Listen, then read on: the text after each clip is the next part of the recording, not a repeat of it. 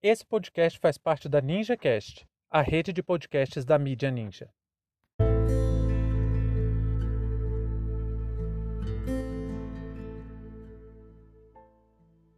Olá pessoal, sejam bem-vindos e bem-vindas a mais um Hopvest. O tema que nós vamos abordar aqui hoje é a invenção da América, o mito do descobrimento.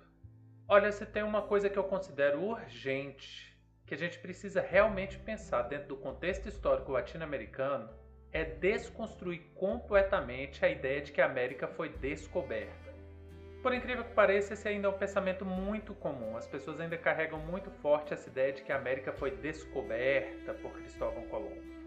E isso faz parte de um contexto muito mais amplo que está ligado completamente ao estilo de dominação que a América Latina, a América como um todo, mas em especial a América Latina, sofreu ao longo de 500 anos. Sofreu e sofre, que é um processo de colonização.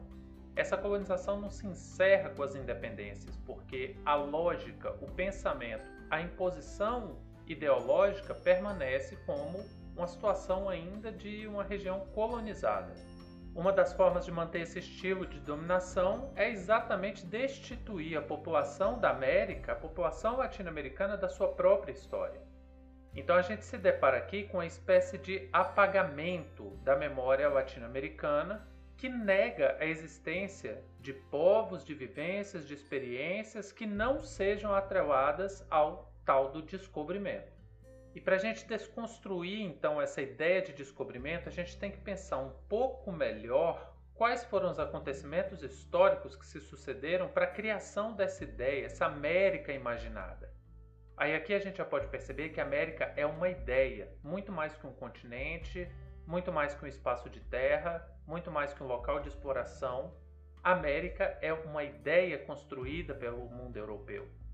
É preciso a gente repensar tudo isso porque a América tinha sociedades, a América tinha povos que aqui habitavam antes dessa ideia de descobrimento que foi tão difundida no Ocidente.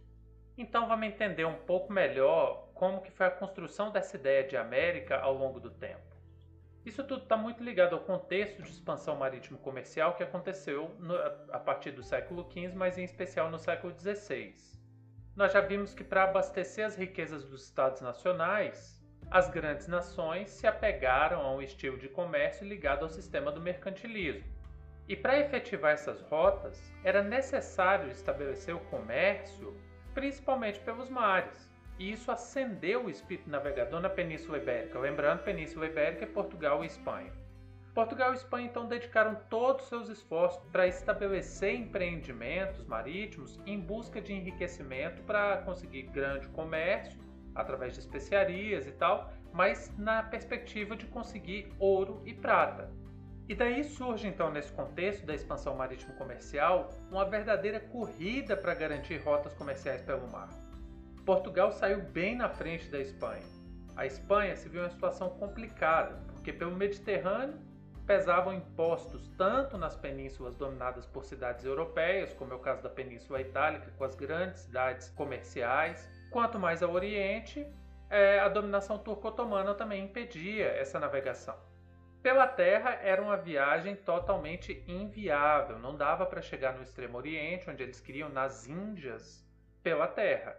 E a costa africana, que era o que sobrava então, porque o Mar do Norte era inavegável, já tinha sido dominada por rotas comerciais portuguesas que tinham se lançado ao mar bem antes dos espanhóis.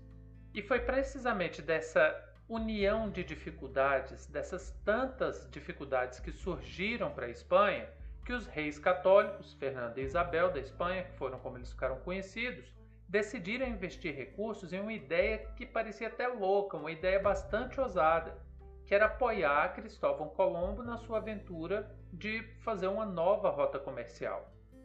E essa nova rota comercial proposta por Cristóvão Colombo parecia uma loucura porque Cristóvão Colombo partia de premissas que não eram muito bem aceitas nem mesmo no meio da, dos navegadores. A intuição dele era até muito simples, não era algo complexo de se pensar. A Terra é redonda, então, se você sai de um lado e mantém-se em linha reta, você vai chegar no outro. A grande inovação do pensamento de Colombo é que ele pensava duas coisas. Primeiro, que essa grande ilha, né, esse grande espaço de terra que existia na Terra, ele estava todo junto, isso era uma crença comum na Europa desse período, e que essa grande ilha ela era muito maior do que se imaginava. Ao mesmo tempo, a circunferência da Terra era muito menor do que se imaginava. Então, na cabeça de Colombo, existia sim a possibilidade de você sair da Europa rumo ao Ocidente, navegar, dar a volta na Terra e chegar no Oriente. Apesar de haver várias contestações sobre a teoria de Colombo, que não era tão bem aceita como eu já disse, os reis Fernando e Isabel resolveram investir parte da sua fortuna nesse, nesse empreendimento.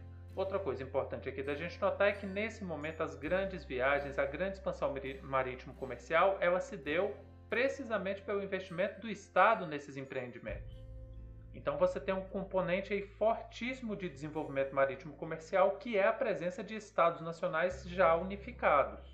O patrocínio dessa viagem pela Espanha foi meio que até um ato de desespero dos reis católicos, porque eles estavam vendo todas as rotas comerciais serem dominadas e os lucros deles serem cada vez menores. Então eles tinham muito pouco a perder e muito a ganhar, até porque as promessas de Colombo eram muito favoráveis. Aí, depois de meses de viagem, finalmente Cristóvão Colombo chega a alguma conclusão viável na sua exploração. No dia 12 de outubro de 1492, finalmente eles avistam terra firme.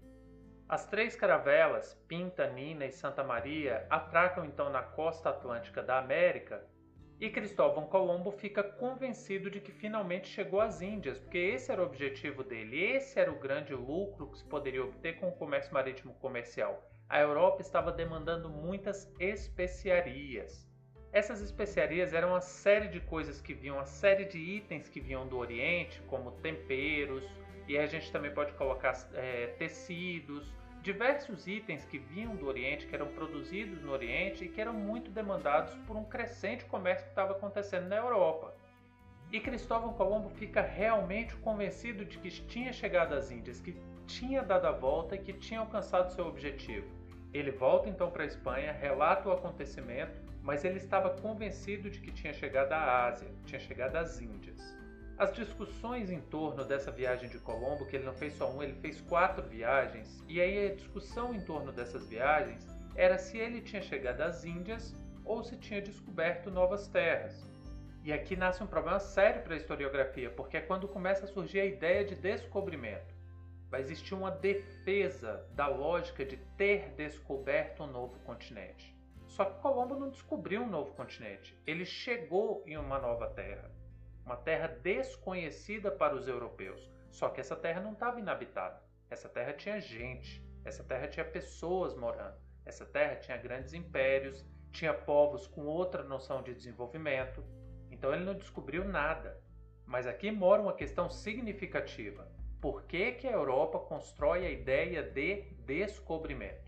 Isso, em primeiro lugar, dá uma legitimidade para a ideia de dominação. Se você destitui uma terra completa de sua própria historicidade, você tira dela até a sua humanidade. E é muito interessante ver como os europeus trabalharam essa ideia de humanidade ou não humanidade dos indígenas, exatamente porque uma das perspectivas da colonização era exatamente conseguir novos fiéis para a Igreja Católica. Se eles não são humanos tais quais os europeus, o que eles são então? Vai haver essa discussão e ela é muito importante porque ela tenta suportar a ideia de colonização, não colocando em pé de igualdade os povos que aqui viviam, porque se eles são iguais, não justifica a dominação. Apesar de existir a previsão de que qualquer terra não cristianizada poderia ser dominada pelos europeus. Mas a gente vê que, para além da viagem de Cristóvão Colombo, você tem uma construção ao longo do tempo, mais de 30 anos, da ideia de que se aquilo foi um novo continente de fato ou se eram as Índias. Obviamente, a tese de que Colombo tinha chegado às Índias perdeu o crédito muito rapidamente. E quem fez a constatação de que ele de fato estava errada foi Américo Vespúcio. É por isso, inclusive, que o nome do nosso continente não é Colômbia ou Cristóvia, é América porque foi Américo Vespúcio que fez a constatação final de que aqui eram novas terras, um quarto continente descoberto. E isso tem diversas implicações para o Ocidente. nós podemos dizer que a chegada dos europeus neste momento na América é um dos eventos mais importantes até aqui na história da humanidade. Até porque se insere num contexto de conexão global que a gente vai ver agora se consolidar no século XXI. Todos os povos interligados, todos os povos em comunicação, não tem mais nada oculto em sua maioria.